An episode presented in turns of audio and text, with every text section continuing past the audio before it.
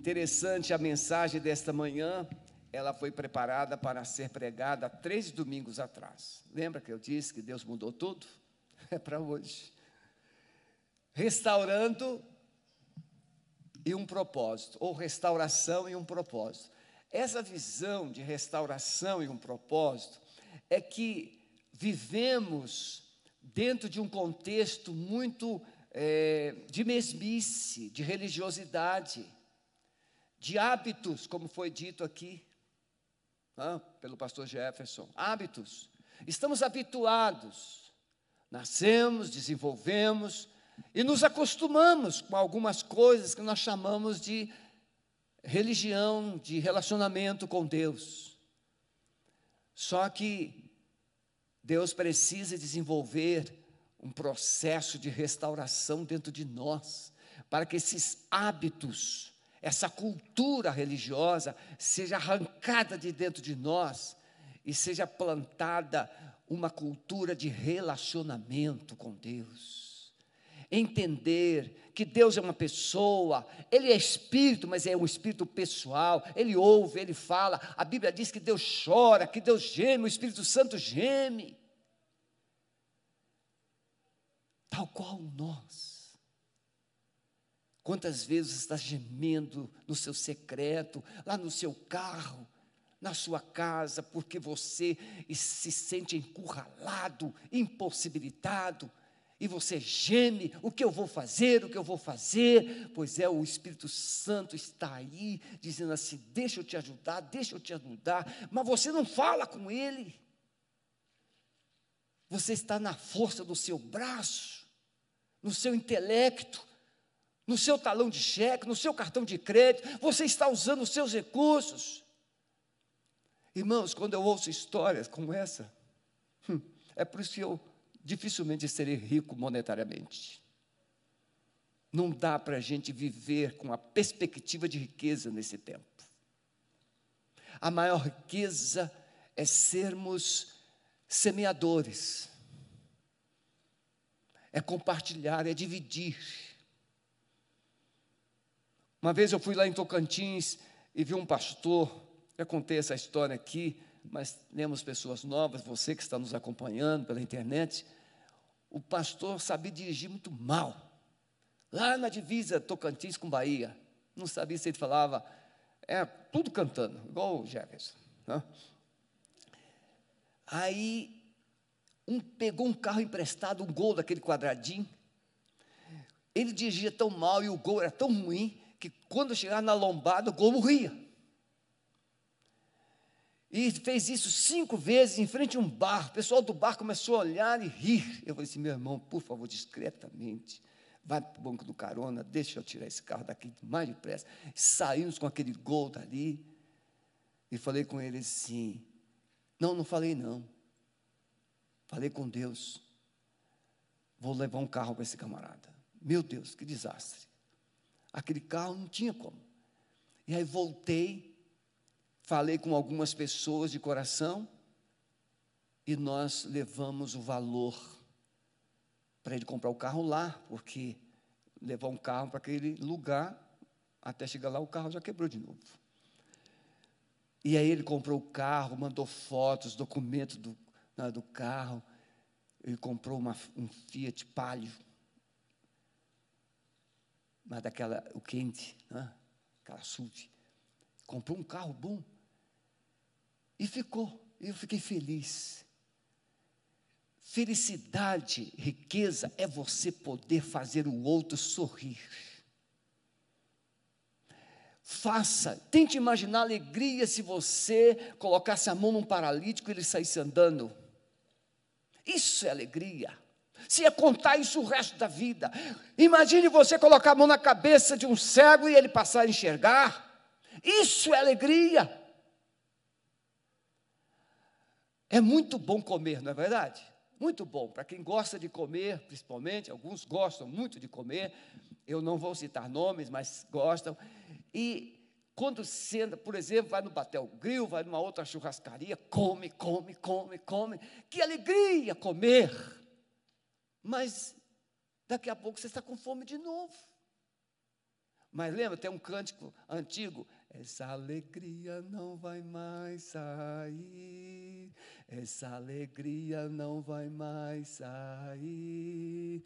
Essa alegria não vai mais sair de dentro do meu coração. Não, não, não, não vai mais sair. Não, não, não, não vai mais sair. Não, não, não, não vai mais sair de dentro do meu coração.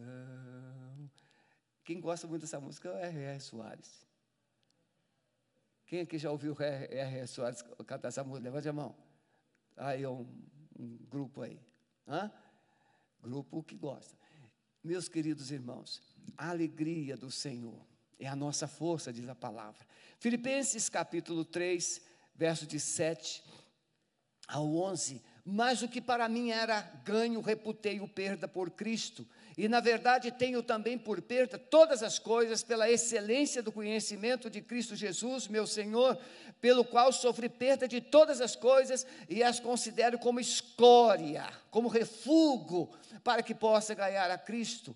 E seja achado nele, não tendo a minha justiça que vem da lei, mas a que vem pela fé em Cristo, a saber, a justiça que vem de Deus pela fé para conhecê-lo e a virtude da sua ressurreição e a comunicação de suas aflições, sendo feito conforme a sua morte, para ver se de alguma maneira posso chegar à ressurreição dentre os mortos. Paulo está escrevendo para a igreja de Filipenses, a igreja de Filipos, e nessa carta Paulo está trabalhando um certo conflito um conflito entre é, tradições religiosas e relacionamento com Deus. Manter tradições e desenvolver uma vida de intimidade, de relacionamento com Deus. O contexto é que alguns líderes judaicos ou a liderança judaica é, estava perseguindo a igreja, os romanos também, perseguindo a igreja por causa do evangelho, por causa de Cristo. Então, para que essa perseguição se aliviasse um pouco, ela se minimizasse. É, alguns líderes cristãos, algumas pessoas da igreja começaram a aceitar e até mesmo ensinar que os cristãos também deveriam circuncidar, porque se eles circuncidassem, essa perseguição, essa rejeição, essa resistência ao cristianismo, ela fosse, ela certamente diminuiria. Porque a religião judaica, o judaísmo, era dava status. O judaísmo era aceito pelos romanos, então um judeu, a, a, religião judaica era protegida pelos soldados romanos, os sacerdotes, o, o sinédrio eram protegidos pelos soldados romanos. Então, se você circuncidar, você então é, não será perseguido, você vai ter um, um, um pouco de proteção. E aí Paulo ele vai dizer que ele é hebreu de hebreu, da tribo de Benjamim, circuncidado ao oitavo dia, contra a igreja perseguidor. Mas ele diz assim: se alguém pode, pode gloriar aqui de alguma coisa, sou eu, eu já fui tudo isso aí. Mas eu tomei tudo isso, essa história, essa tradição, essa posição, essas honras, eu peguei tudo isso e transformei em lixo. Palavra muito pesada. Para ganhar a Cristo. Meus irmãos, nós não precisamos de ninguém nos compreender.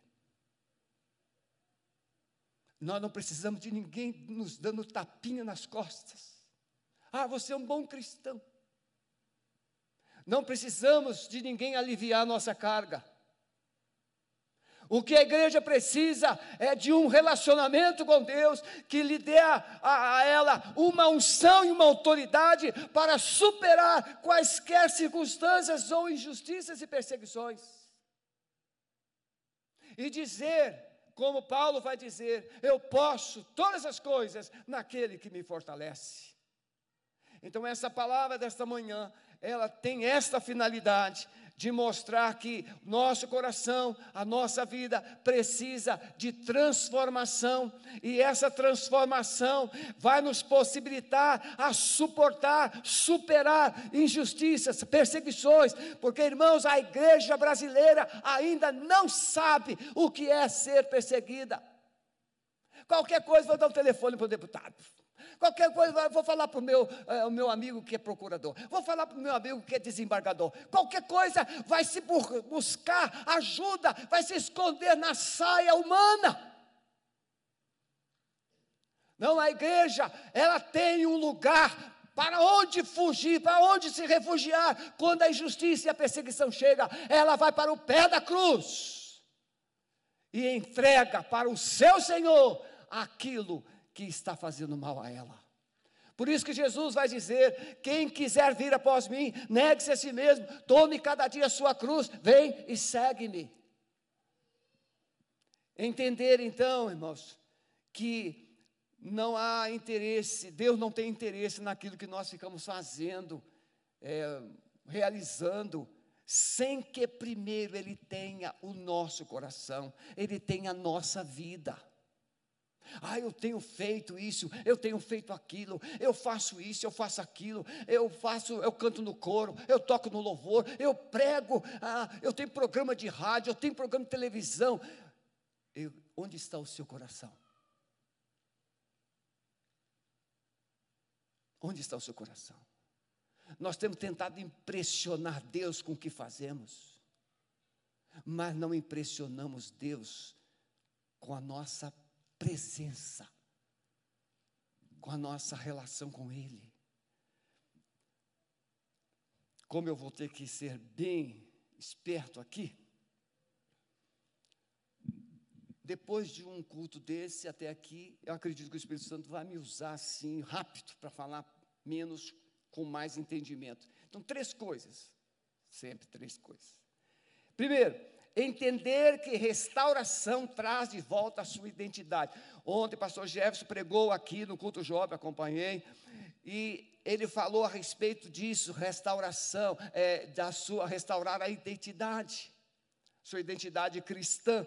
E como essa igreja tem vivido isso, quem você é para Deus, supera quaisquer conceitos que as pessoas possam ter de você, a sociedade pensa de você. O que Deus pensa é que importa.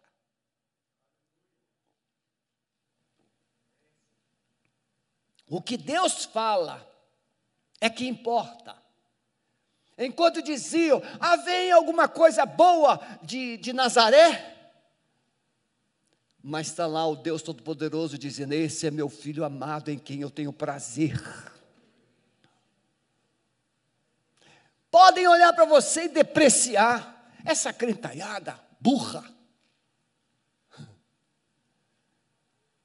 O povo só pensa em igreja, só pensa em igreja. Irmãos, eu poderia mudar o ponteiro aqui. O que é que as pessoas pensam? Tem gente que só pensa em pecar. Por exemplo, eu tive um casal, é, uma ovelha, no meu primeiro pastorado, que eu fui visitar, a mulher chorava, reclamava e lamentava, a filha endemoniada, já uma filha que com o netinho e tal. E eu fui naquela casa e o maridão, aquele maridão assim, sabe? Saradão. Podia até. Ô, Patrick, fica em pé, Patrick, por favor.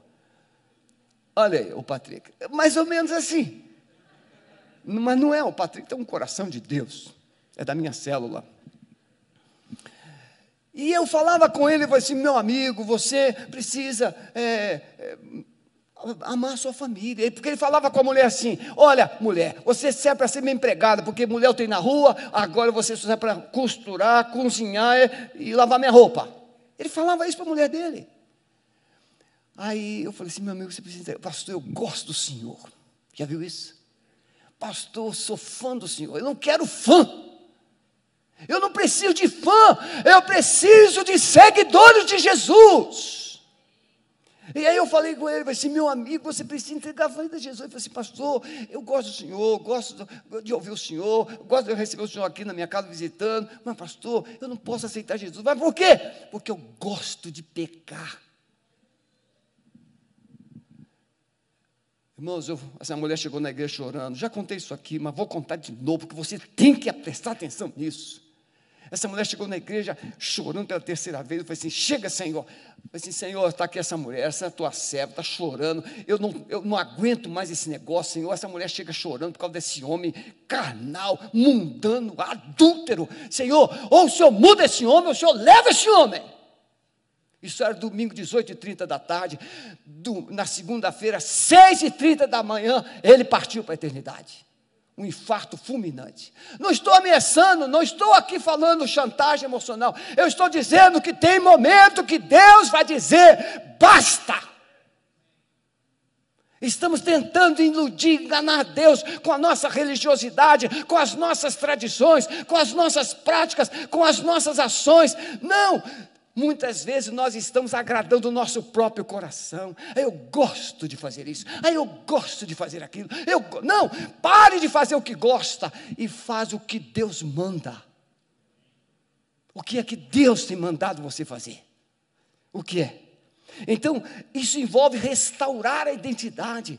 Eu lembro de Adão e Eva, eu falei com a minha esposa essa semana, eu fiquei uma noite inteira sonhando, sonhando, sonhando, e vinha esse texto: Adão e Eva, Deus fez o Adão, e o Adão estava sozinho, Deus fez a Eva, e tudo lá, Deus visitava todos os dias, conversava com eles, conversava, tinha relacionamento.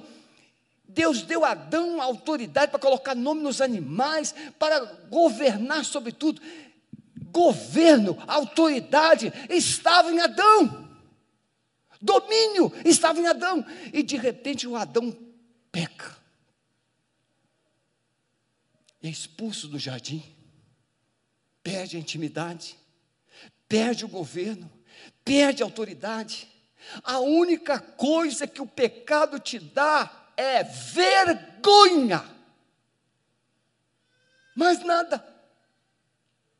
Eu nunca vi ninguém sendo bem sucedido por gostar de pecar.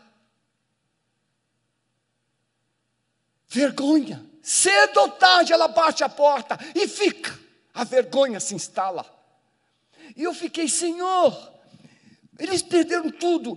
E aí Deus me transportou para esse texto, para essa realidade aqui. O que Deus quer restaurar através da sua identidade. Veio o segundo Adão, Jesus, e ele destruiu o poder do pecado, levou o pecado na cruz. Ele venceu a morte, ressuscitando entre os mortos, e ele nos dá uma nova identidade, não de pecadores perdidos, mas de filhos de Deus amados.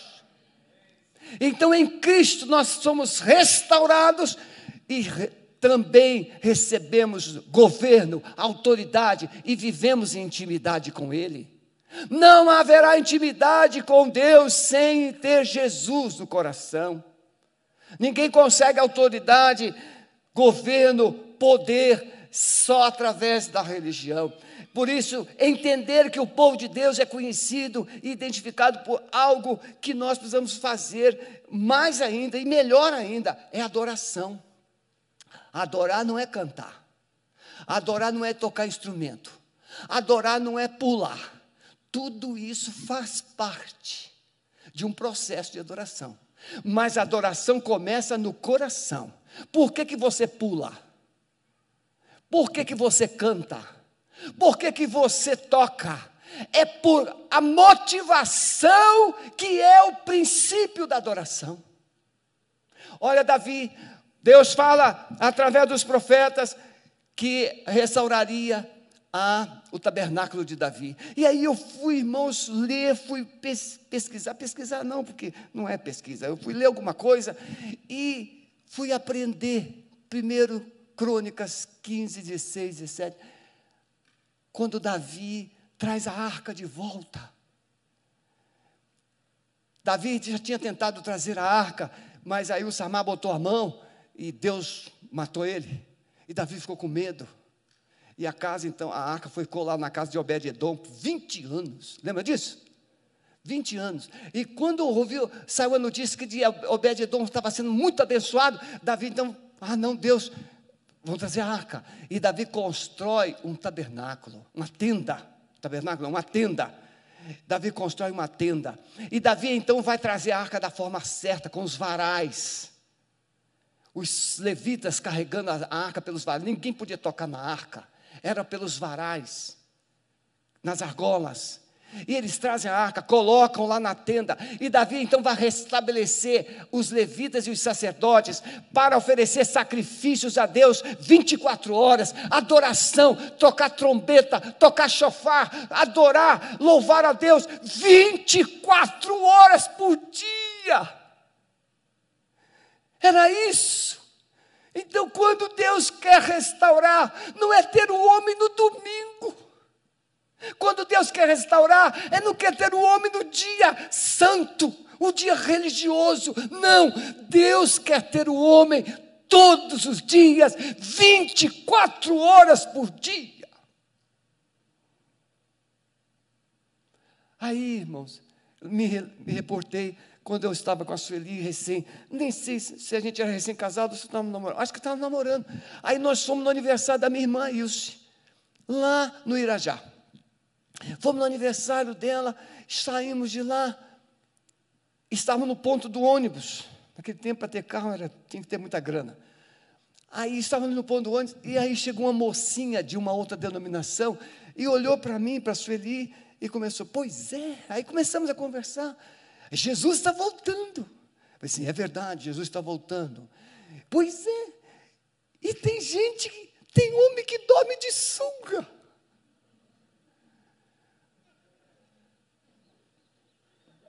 Tem horas, meu irmão, que Deus tem que dar uma unção de misericórdia quadruplicada. Eu e Sueli respeitamos, ficamos quietinhos, não falamos nada. Mas deu vontade de dizer assim: pois é, e se Jesus voltar quando você estiver tomando banho? Vai ficar também? Essas bobagens, essas esquisitices, cabelo, roupa comprida, mas não sei o quê, mas não sei o quê, e que não pode isso, não pode aquilo. Meus amados, se tem um povo livre, esse povo se chama cristão. Podemos fazer tudo que quisermos fazer. Nós não fazemos porque escolhemos não fazer. Eu posso pular, eu posso dançar, eu posso fazer o que eu quiser, mas eu não faço, porque eu temo a Deus, eu amo ao Senhor e amo a mim mesmo, que muitas coisas que esse corpo miserável pede é para destruí-lo. Então, quando Paulo escreve, ele fala a respeito dessa necessidade da gente ter uma nossa identidade e como identidade cristã sermos adoradores, que Jesus diz que está procurando adoradores que o adorem em espírito e em verdade. Cristianismo é conhecer a, e confiar em Jesus como único Senhor da nossa vida. Não podemos conceber um relacionamento com Deus fundamentados em práticas religiosas. Jesus é Deus. Ele é Deus e Ele quer um relacionamento. Em segundo lugar, entender que quando conhecemos a Jesus, algo precisa ser deixado para trás. Quem aqui lembra de um rapaz ou uma moça muito namorador? Não precisa falar, é só lembrar.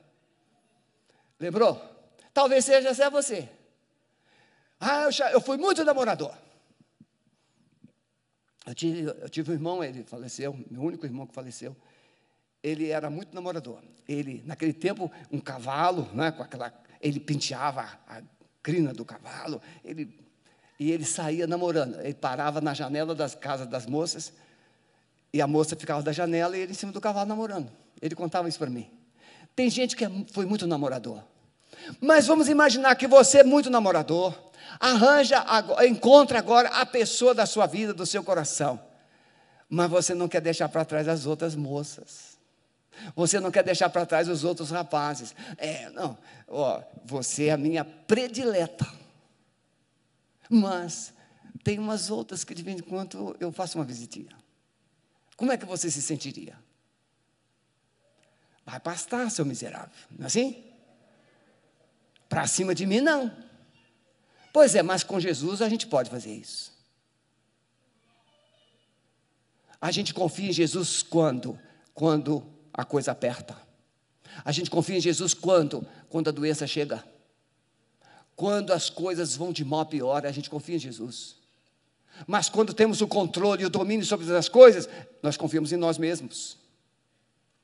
Então, essa visão de Paulo, entender que quando conhecemos a Jesus, algo precisa ser deixado para trás. Paulo então diz assim: ainda que também eu podia confiar na carne, se algum outro cuida que pode confiar na carne, ainda mais eu, circuncidado ao oitavo dia da linhagem de Israel, tribo de Benjamim, hebreu de hebreu, segundo a lei, fui fariseu.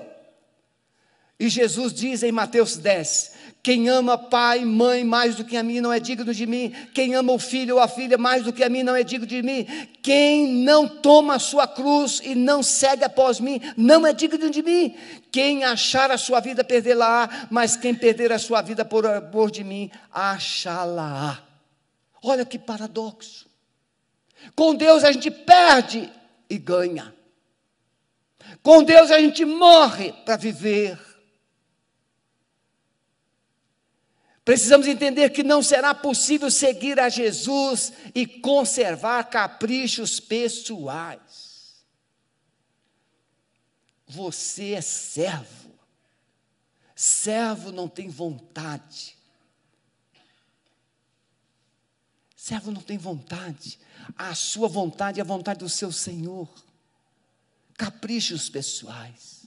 Quantas coisas perdemos porque nós já decidimos que tem que ser do nosso jeito, no nosso padrão, do nosso gosto. Tem que se acontecer sempre daquele jeito. Salvação envolveu a humilhação do próprio Deus. Ele deixou a sua glória, ele tomou a forma humana, ele desce à terra, nasce como bebê, ele vive num lugar pobre, miserável, que é Nazaré, mas ele amou você. Tudo isso por amor a você e a mim. Paulo diz que ele não teve por usurpação ser igual a Deus, mas tomou a forma de servo semelhante aos homens, a forma de homem semelhante ao servo, e na forma de servo esvaziou-se a si mesmo, indo até a morte morte de cruz. Então, quando nós vemos, olhamos para Jesus, nós encontramos o padrão, o modelo daquele que Deus quer que sejamos um transformado. Veja, ele deixou a glória, ele deixou a majestade, ele deixou a, a, a, o trono para se tornar um de nós.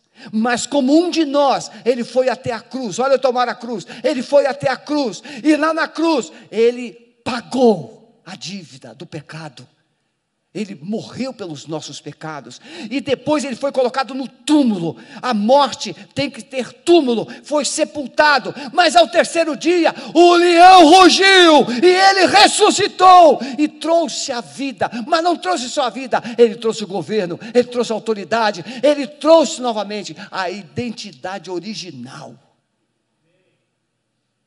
O Adão podia ouvir Deus, Hoje você pode ouvir Deus. Morto não ouve, morto não fala, morto não tem vontade, morto não enxerga, mas quem nasce de novo pode ter todos esses privilégios, ouvir a voz de Deus, conversar com Deus, compartilhar com Deus a sua vida. Quando conhecemos a Cristo, vivemos com Ele e seus valores, Olha o sermão do monte. Irmãos, o sermão do monte, eu, eu, eu prometi que eu iria ler. Falei comigo, vocês têm que ler. Bem-aventurados os pobres de espírito, porque deles é o reino dos céus. Pobres aqui significa aqueles que reconhecem que precisam da graça de Deus, não é pobre de bens.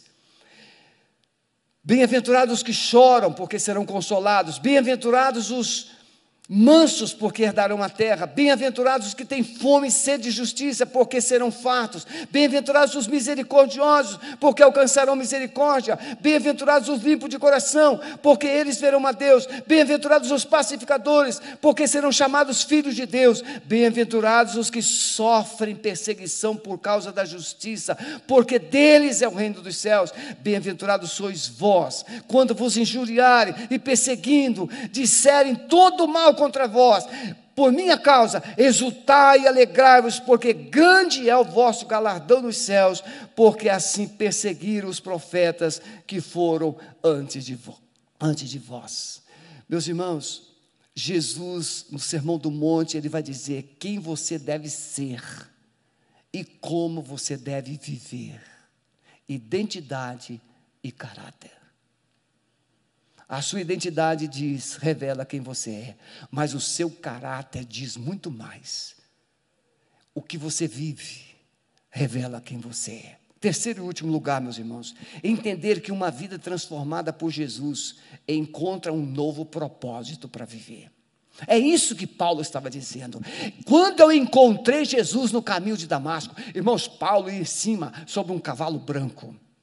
Ele tinha soldados, ele tinha pessoas para ajudar, ele tinha credenciais do sinédrio, ele tinha tudo, e Paulo todo imponente, em cima daquele cavalo branco, e ele ia prender, ele ia mandar prender, se necessário matar cristãos que estavam em Damasco, e Paulo ia com todo o seu poder, a sua autoridade, de repente, uma luz do céu ao meio-dia, nós sabemos o como é a Palestina, mais ou menos nesse horário de meio-dia, um sol terrível, um calor tremendo, mas a, a Bíblia faz questão de dizer que era o meio-dia para mostrar que o sol brilhava como nunca, mas a Bíblia vai dizer que o sol diante do brilho de Jesus que apareceu a Saulo era como trevas. O brilho da glória de Deus afugentou o brilho do sol. E Saulo cai do cavalo, vai para o chão, e no chão ele ouve uma voz: Saulo, Saulo, por que você me persegues? E ele pergunta: Quem é, Senhor? Ele diz: Eu sou Jesus a quem tu persegues. Duro é para ti recalcitrar contra os aguilhões. E aí Paulo é salvo, Saulo é salvo, transformado em Paulo e agora de perseguidor é perseguido, de alguém que odeia, ele ama, alguém que quer ter posição, agora ele abre mão de posição. Você está entendendo isso? Tudo, como ele vai dizer para os filipenses, tudo por amor de Jesus e porque eu quero conhecer Jesus mais. Você não vai conhecer Jesus na sua posição, no seu pedestal. Você não vai conhecer Jesus porque tem uma posição elevada. Você vai conhecer Jesus quando você se submete, quando você se humilha, quando você confessa, quando você se abre para Ele. Conhecer Jesus. Mas o que para mim era ganho, reputei o perda Paulo vai dizer. Em Cristo encontramos um amor que define nossas prioridades. Olha a prioridade de Paulo, verso 3 de capítulo 3, verso 8 de eh, Filipenses 3. Na verdade, tenho para mim perda por todas as coisas, pela excelência do conhecimento de Cristo, meu Senhor, pelo qual sofri perda de todas essas coisas e as considero como escória para que possa ganhar Cristo. As paixões anteriores ficam na cruz as tradições humanas ficam na cruz, as práticas idólatras ficam na cruz.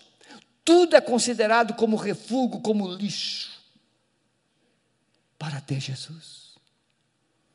Irmãos, já contei muitas vezes aqui, eu era um alcoólatra, morava sozinho. A vida que todo jovem sonhava viver. Tinha uma casa mobiliada, arrumadinha. Eu limpava o carpê da minha sala, que era um vinho mais forte que esse aqui, um bordô, eu limpava com uma escova de sapato. Podia chegar qualquer hora e deitar naquele carpê, que não chamava carpê, é carpete. O Curitibana que melhorou o negócio, né? Carpê. O Evangelho não é um credo religioso, mas uma verdade de vida, morte e ressurreição de Cristo. Então veja, aquele rapaz que gostava de beber, aquele rapaz que gostava da balada, o que é que aconteceu? E você talvez seja um desses. O que é que aconteceu que mudou o modo de pensar, mudou o modo de sentir, mudou o modo de agir? Os desejos mudaram. O que é que aconteceu? Aconteceu que Jesus entrou no coração. E aí começa um relacionamento. Eu quero agradar Jesus. Eu quero conversar com Jesus. Eu quero conhecer Jesus. Eu quero conhecer Jesus. Pelo Evangelho, nossos pecados encontram respostas. Paulo diz aos Romanos, capítulo 1, verso 16: Não me envergonhe do Evangelho de Cristo, pois é o poder de Deus para a salvação de todo aquele que crê. A justificação do pecador é a obra exclusiva de Jesus. Paulo, quando escreve aos Efésios, no capítulo 2, ele diz que nós estávamos mortos nos nossos delitos e pecados, fazendo a vontade da carne, fazendo a vontade de Satanás, está lá escrito, fazendo a vontade dos demônios. Você não tem noção, quando você passa numa boate, quando você passa num boteco, num bar, que tem gente bebendo, falando, gargalhando, você não tem noção, você só enxerga o que os olhos biológicos enxergam. Você enxerga a gente sentada nas mesas, bebendo, conversando, mas se você tivesse os seus olhos abertos, você iria ver as hostes espirituais que mandam aquelas mentes beberem mais, adulterarem, se fornicarem e se autodestruírem. Quantas pessoas saem de uma boate, saem de um bar e entra no carro e vai atropelar um inocente.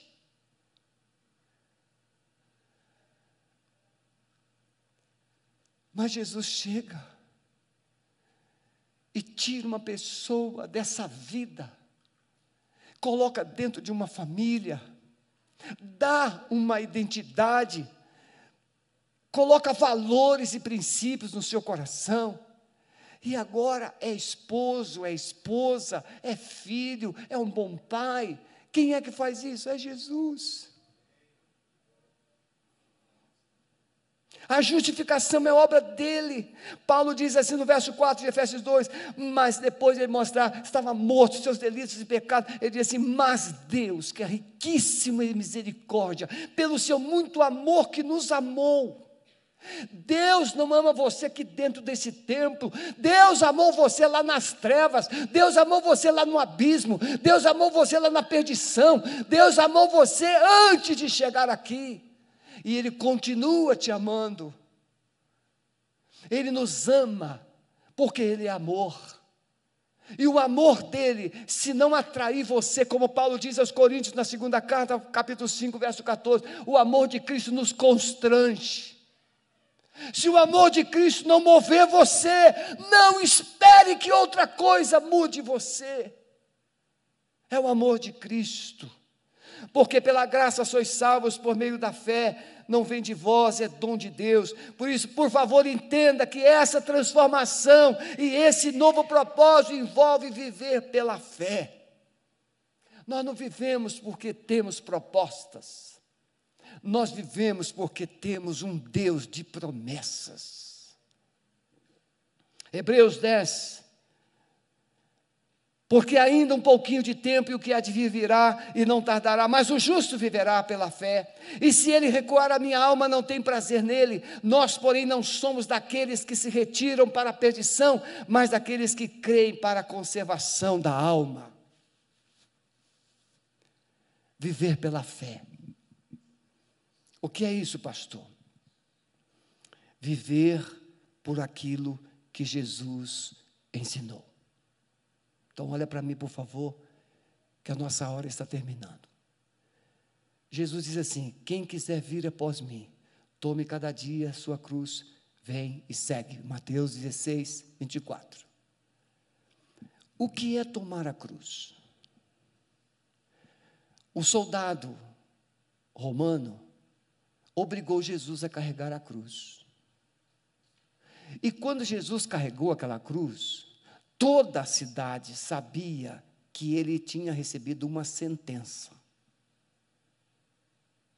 Que ele seria crucificado nela, que ele seria morto por algum crime. A cruz sinalizava algum crime, algum delito, uma sentença de morte. Quando Jesus diz assim para os seus discípulos: Se vocês quiserem vir após mim, tomem a cruz, aceitem a sentença. Preste atenção, por favor. Os músicos podem vir. Preste atenção. O que é que nós cristãos ficamos murmurando para Deus? Nós queremos felicidade, nós queremos bênçãos, nós queremos isso, nós queremos aquilo, nós queremos, nós queremos, nós queremos. O que é que Jesus prometeu? Uma cruz. Jesus está dizendo assim: se você quiser me seguir, aceite o fato de carregar uma sentença sobre você. Vão te julgar, vão te condenar, vão blasfemar contra você e poderão até te matar. Mas se você prosseguir fiel, você receberá a coroa da vida. Meus irmãos, restauração para um propósito. O propósito de Deus é colocar você no Éden de novo. No Éden, intimidade. No Éden, governo. No Éden, autoridade. No Éden, você tem a presença. É isso que é o Evangelho. É o Deus que veio a nós. E o seu nome será Jesus, porque ele salvará o seu povo. Mas, depois ele enviou o Espírito Santo, que é o Deus em nós. Pense nisso. O Evangelho é Cristo, mas viver o Evangelho é você ter Deus dentro de você. Porque você é amado, você é um abençoado de Deus. Quero terminar com essa frase que eu coloquei no final. Deus está te chamando para um novo propósito de vida. E esse propósito não é você ser membro da Igreja Batista Alameda. Isso é muito pouco. Esse propósito não é você frequentar os cultos dominicalmente. Isso é muito pouco. Esse propósito não é ser somente dizimista e ofertante, inclusive para missões. Isso é muito pouco. O propósito é Deus ter você. Eu conheci um casal, um homem apaixonado pela esposa, mas a esposa, e para te aliviar a consciência, não é membro da Alameda. A esposa é uma mulher muito linda, linda, casal empresário. Eles viajavam, dormiam na mesma cama, ficavam no mesmo hotel, no mesmo quarto, na mesma cama, mas eles não conseguiam intimidade. Porque aquela mulher carregava dentro do seu coração uma rejeição dos pais. Ela dizia para mim, pastor, meu pai nunca me abraçou. Minha mãe nunca me abraçou, nunca me deu elogio. E essa mulher não queria ter filhos porque não acreditava que pudesse ser boa mãe. Ter uma esposa linda do lado, sem poder tê-la. Jesus não quer ter só uma igreja bonita, de cultos. O que adianta termos cultos suntuosos, uma música maravilhosa, um pregador mais ou menos? O que adianta termos um auditório lotado? Mas aonde está Jesus? Aonde está Jesus? Ele quer um relacionamento. Ele quer ir com você. Ele quer te abençoar no seu trabalho. Mas você honrá-lo lá no seu trabalho. Não negar o nome dele. As pessoas precisam olhar para você e ver o brilho de Jesus. Ontem eu estava lá no parque, eu encontrei várias pessoas, eu tive que parar com algumas. Estamos aqui. Aquele parque para mim não é só para eu correr, é um campo missionário. As pessoas me veem, conhecem por causa da camisa, mas as pessoas precisam conhecer a minha voz. O estilo de vida. Eu quero desafiar você a parar de ser religioso. Por favor, a partir de hoje, coloque isso na cruz. Paulo diz: Eu coloco isso como esterco. Porque eu quero conhecer mais de Jesus. Pode ficar em pé um minutinho, por favor? Você que está em casa, talvez você tenha se decepcionado tanto com a igreja. Como eu conversei com uma pessoa essa semana, estava na fila da carne, dos assados, e o camarada falou assim: Pois é, agora até feijão da prosperidade. Eu nem sabia o que era isso. Aí fomos pesquisar na internet, uma vergonha. Uma vergonha. Isso não é evangelho. A prosperidade está dentro de você. É o Deus vivo, dono do mundo, está dentro de você.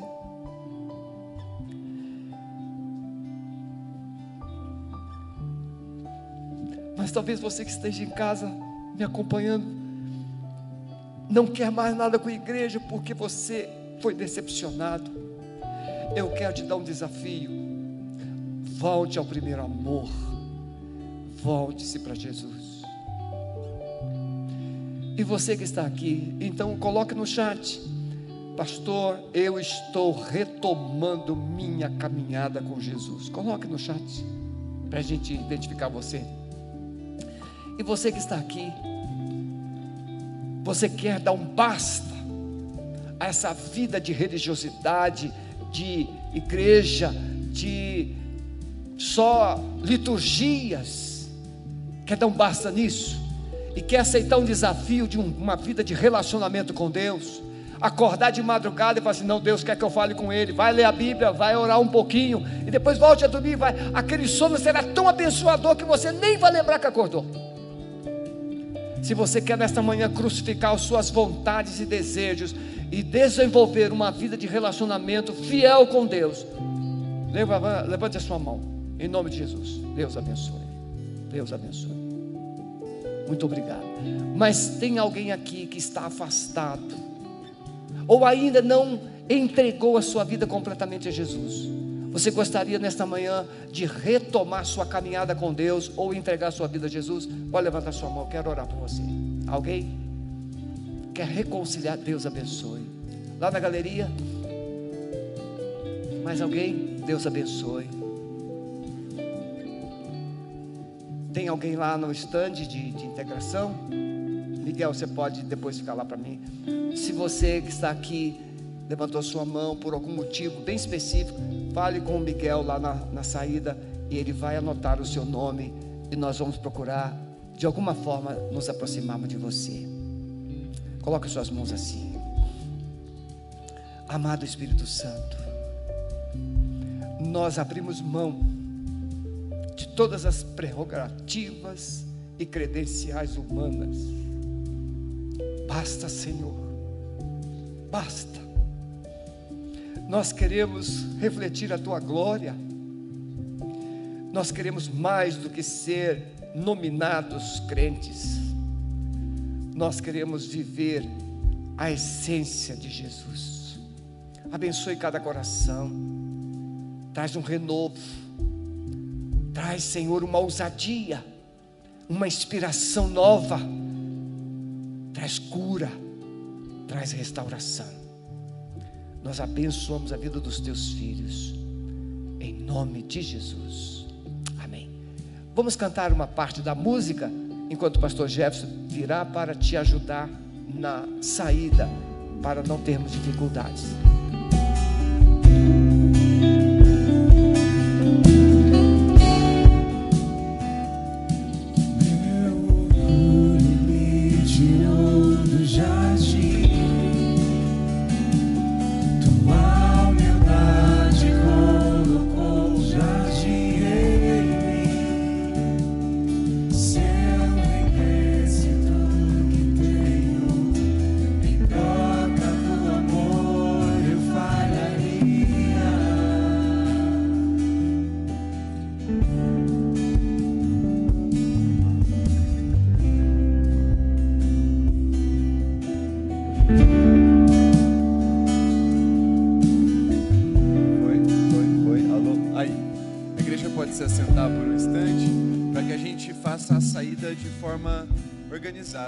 Você que nos acompanhou online, que Deus te abençoe, meu irmão. Às 18h30 estaremos de volta com o culto.